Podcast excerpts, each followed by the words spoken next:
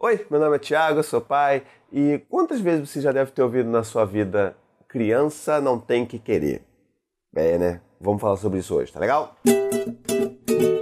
Quantas vezes a gente já não ouviu quando era criança e quando a gente tende também a repetir com os nossos filhos coisas do tipo: criança não tem que querer, engole esse choro, você não tem que saber disso, você não tem que falar disso. E sabe o que, que tudo isso tem em comum? É a característica do silenciamento das crianças, né? essa coisa de negar um sentimento ou não validar o que está acontecendo com aquela criança. Então vamos falar um pouco sobre isso, mas só depois dos recadinhos do paizinho. E nos recadinhos do paizinho de hoje, são duas coisas bem rapidinhas que eu queria falar com você. A primeira é, não esquece de assinar esse canal, esse canal tão bonito, tão formoso. Clica aí no assinar, ativa também as notificações clicando nesse sininho né, bacanudo aí. E também não esquece de conhecer a nossa campanha de financiamento coletivo, essa coisa toda que você pode participar e ajudar a gente a manter esse trabalho. Então vai lá, você pode contribuir com valores super pequenos, tipo 5 ou 10 reais por mês, e você vai ajudar a gente a manter esse trabalho funcionando, funcionando, funcionando. Tá bom?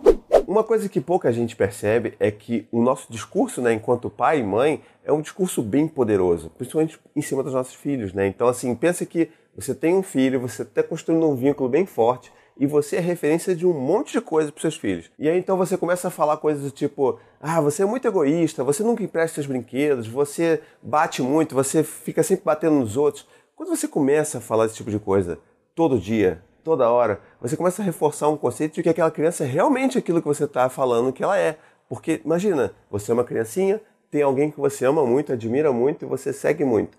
Aí essa pessoa fica dizendo o tempo inteiro que você é egoísta. Então, o que, que você vai ser? Vai ser egoísta. É tipo uma profecia autorrealizadora. Então a gente tem que tomar cuidado mesmo com essa coisa de o que, que a gente vai falar e como é que a gente vai classificar e rotular os nossos filhos.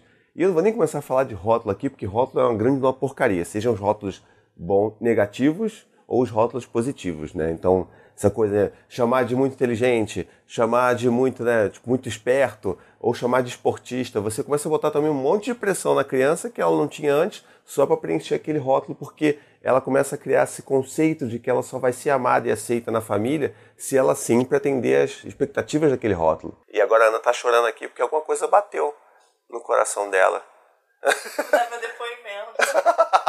e aí dentro dessa conversa do que do poder do que a gente fala para os nossos filhos, tem também uma coisa muito importante, muito impactante que a gente faz, que às vezes a gente né, não valida ou tende a silenciar o que os nossos filhos estão sentindo. Eu lembro há um bom tempo atrás, quando eu estava voltando do trabalho para casa, e assim, passei assim bem rápido por um pai que estava ali acho que estava pegando o filho da escola, não sei.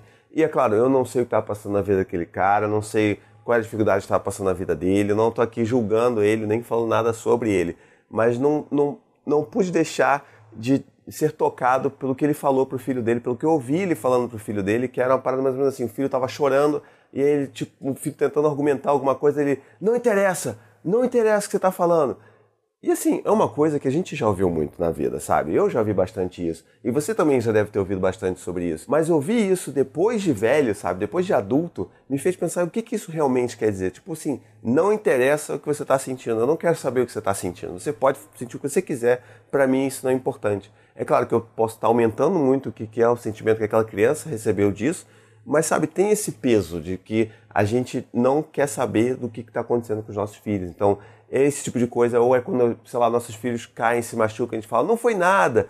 Todas essas coisas são, são perigosas, porque a gente está falando para ele que não foi nada, mas ao mesmo tempo ele está sentindo dor, mas o pai dele falou que não está sentindo nada, que não aconteceu nada. Então o que está acontecendo? E aí ele fica ainda mais confuso chora ainda mais porque ele está confuso. Então, assim, a chave da conversa, da relação com nossos filhos vai ser sempre empatia. Então, se ele está chorando, mesmo que para você isso não pareça um motivo plausível, para ele é, porque afinal de contas ele está chorando. Então vamos tentar abraçar mais os nossos filhos e dizer menos como eles devem se sentir. Ah, mas como é que eu posso ser mais empático com meus filhos? Simples, pergunte mais. Se seu filho está chorando, pergunta o que foi, filho, o que está acontecendo? Onde é que está doendo? Você está triste? Né? Eu sempre faço essas perguntas, tipo, está triste, está com fome, está com raiva? Você está bravo? Você está com sono? E você vai perguntando, tipo, dando essa gama de possibilidades para o seu filho expressar o que ele está sentindo. E aí sim a gente pode acolher o que ele está sentindo. E você, o que, que você já ouviu, assim, em termos de né, coisas que agora você entende como falas silenciadoras ou falas que são aprisionantes, né, dessas profecias autorrealizáveis. Fala aí pra gente, comenta aqui, vamos conversar aqui nos comentários do vídeo, tá legal? Bom, é isso. Então eu espero que vocês tenham gostado do vídeo de hoje. Não esqueçam de curtir, comentar, compartilhar. Manda esse vídeo para todo mundo, para todo mundo ver, para todo mundo curtir. E também não esqueça de conhecer minha campanha de financiamento coletivo para você conseguir saber como é que você pode me ajudar a manter meu trabalho independente. Até a próxima e tchau, tchau.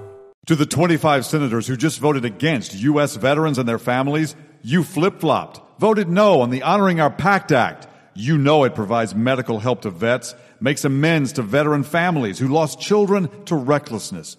You voted yes just days ago. Why the flip flop? Don't put politics ahead of vets and their families. To everyone listening, contact your United States senators today. Demand they vote yes. Make the Honoring Our Pact Act law now. Paid for by SO.